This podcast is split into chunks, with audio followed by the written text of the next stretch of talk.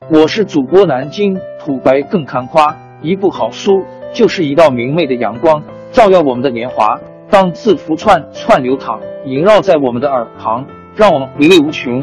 天津上元书院又和你们见面了，欢迎您的收听。听众朋友们，大家好！开讲前先打个小广告，作为主播，你们的关注和打赏是对我努力工作认可的结果。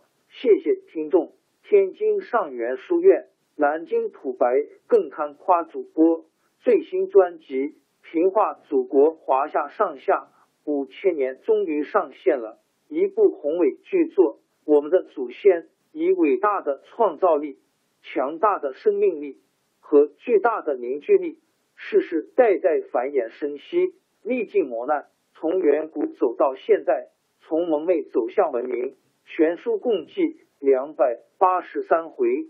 作为播客，我劳动我所得，付费的有声书来了，你愿意为此花钱花时间吗？评话中华上下五千年专辑的进度更新按听众的关注和评论而定。喜马拉雅号 UID 七三二六四零二二，微信号 sh 八五七三零一四四九。请多多关注，多多打赏，谢谢大家，谢谢。下面正式开讲《评话中华上下五千年》专辑。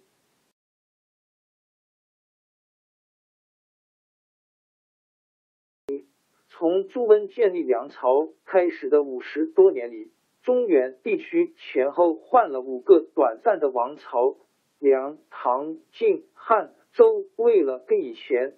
相同名称的王朝区别，历史上把他们称作后梁、后唐、后晋、后汉、后周，合起来叫做五代。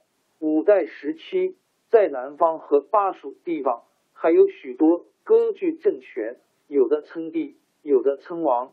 前后一共建立了九个国：前蜀、吴、闽、吴越、楚、南汉、南平；后蜀、南唐。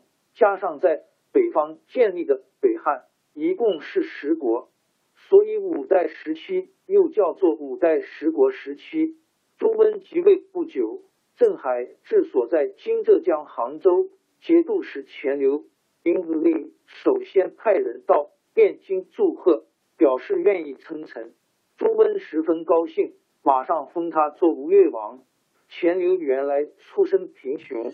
年轻时候做过盐贩，后来到浙西镇将董昌手下当部将。黄巢起义军攻打浙东的时候，钱镠用脚骨兵力保住了临安（今浙江杭州）。唐王朝认为他有功，封他为都指挥使，后来又提拔为节度使。钱镠当上节度使以后，摆起阔绰来，在临安盖起豪华的住宅。出门的时候，坐车骑马都有兵士护送。他的父亲对他这样做法很不满意，每次听到钱镠要出门，就有意避开。钱镠得知父亲回避他，心里不安。有一次，他不用车马，不带随从，步行到他父亲的家里，问老人为什么要回避他。老人说。我家世世代代都是靠打鱼种庄稼过活的，没有出过有财有势的人。现在你挣到这个地位，周围都是敌对势力，还要跟人家争城夺食，我怕我们钱家今后要遭难了。钱刘 Z 听了，表示一定要记住父亲的嘱咐。打那以后，他小心翼翼，只求保住这块割据地区。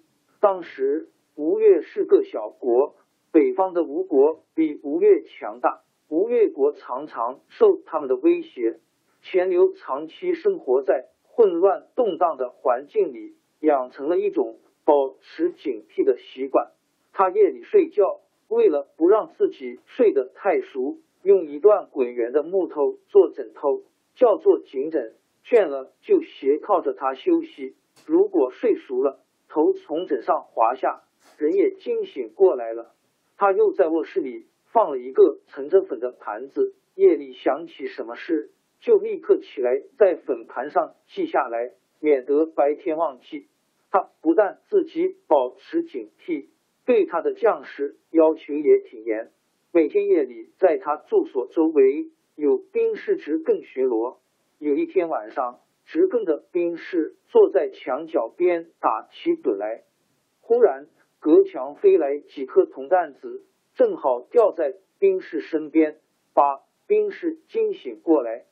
兵士们后来知道，这些铜弹子是钱流从墙里打过来的，在直更的时候就不敢打盹了。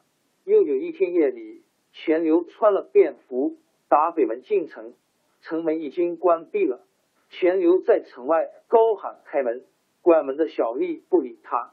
钱流说：“我是大王派出去办事的，现在急着要回城。”小吏说：“夜深了，别说是大王派的人，就是大王亲自来也不能开。”钱流在城外绕了半个圈子，打南门进了城。